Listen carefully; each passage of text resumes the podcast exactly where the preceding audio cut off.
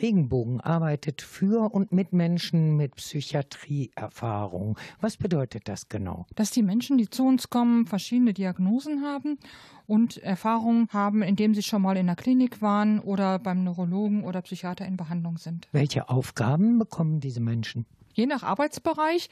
Wir haben verschiedene Arbeitsbereiche. Also bei Repo Buch ist das so, dass wir gespendete Bücher annehmen. Die werden sortiert und dann online verkauft. Und jetzt an unserem neuen Standort haben wir endlich auch ein Antiquariat, wo wir die Bücher dann auch vor Ort verkaufen können. Jetzt fasse ich mal zusammen. Es gibt ein Rebo Buch. Was beinhaltet das Rebo Buch?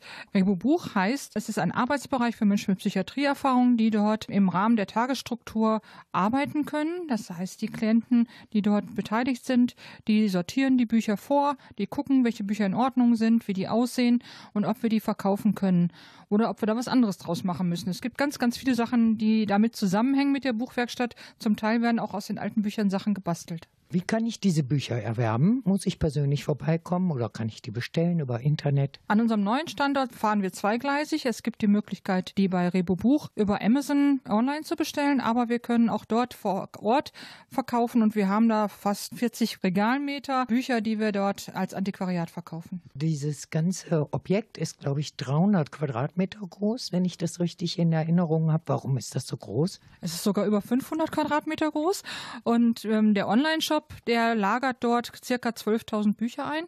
Warum ist das so groß? Ja, weil wir Platz brauchen eben für die Bücher. Aber der zweite Teil, der dort angesiedelt ist, ist ja die Fahrradwerkstatt. Einmal als Fahrradwerkstatt ähm, für jeden, der dorthin kommen möchte und mithelfen möchte. Da gibt es eine offene Werkstatt. Dann gibt es den Bereich, den unsere Klienten natürlich nutzen im Rahmen als Arbeitsangebot. Wir arbeiten dort Spendenräder auf, die wir dann an Menschen, die nicht so viel Geld haben oder die kein Geld haben, wieder abgeben. Und wir nehmen aber auch ganz normale Reparaturen an und reparieren für jeden, der einen Platten hat oder der auch kompliziertere Reparaturen hat, gerne das Fahrrad. Jetzt gibt es diese Fahrradwerkstatt schon im Kleinen. Was ändert sich jetzt für die Mitarbeiter und Mitarbeiterinnen dort? Ja, wir kommen aus dem Kellerkinderstatus raus und für die Mitarbeiterinnen und Mitarbeiter dort ändert sich, dass wir die Fahrräder nicht mehr in den Keller schleppen müssen, dass wir endlich auch mehr Arbeitsplätze anbieten können. Wir hatten vorher zwei Arbeitsplätze, jetzt haben wir also sechs mindestens und das mit richtig Raum drumherum und mit größerem Werkzeugangebot und es wird alles professioneller und heller und schöner und ja, einfach richtig toll. Kellerkind ist ein Stichwort. Jetzt sind Sie genau das Gegenteil von Kellerkind, also werden es zukünftig sein. Es wird sehr transparent sein. Warum haben Sie diese Transparenz gewählt? Ja, weil erstmal gehören Menschen mit Psychiatrieerfahrung auch zu unserer Gesellschaft dazu und sollten nicht ausgegrenzt werden. Das ist der eine Part.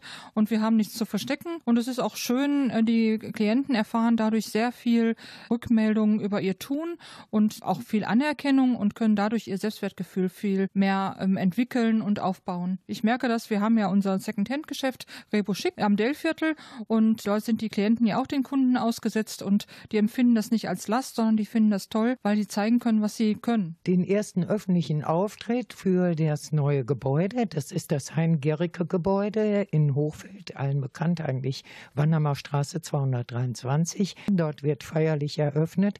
Was wird bei dieser Feier zu sehen und zu hören sein? Da ähm, wird es natürlich auch Live-Musik geben. Der Jupp Götz kommt.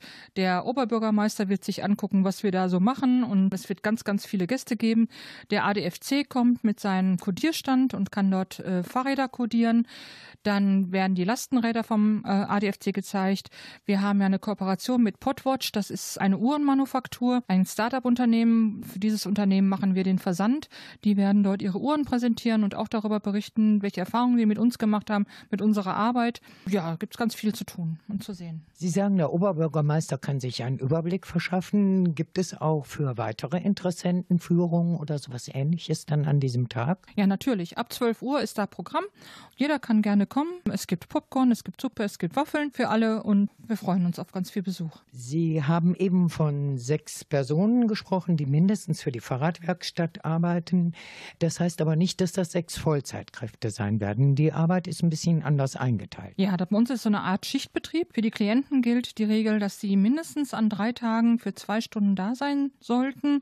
Das gibt der Kostenträger vor. Und daher ist auch die Möglichkeit, dass sie wirklich nur an drei Tagen kommen und die Arbeitsplätze sozusagen besetzen und andere Klienten so in anderen Zeiten kommen können, sodass wir immer gut im Auge behalten müssen, dass unsere Arbeitsplätze gut ausgelastet sind. Aber das verteilt sich sehr gut. Die Erfahrung haben wir bei Rebo Schick gemacht. Wir haben dann so Einsatzpläne und dann können die Klienten sich da eintragen und dann klappt das sehr gut. Neben diesen Klienten haben Sie jetzt auch vor, eventuell mit Ehrenamtlichen zu arbeiten? Ja, das wäre toll, wenn wir da Unterstützung durch Ehrenamtliche hätten. Im Buchbereich haben wir schon eine ehrenamtliche Dame, die uns da hilft, die ausgebildete Bibliothekarin ist und zurzeit nicht arbeitet und die hilft uns so ein bisschen.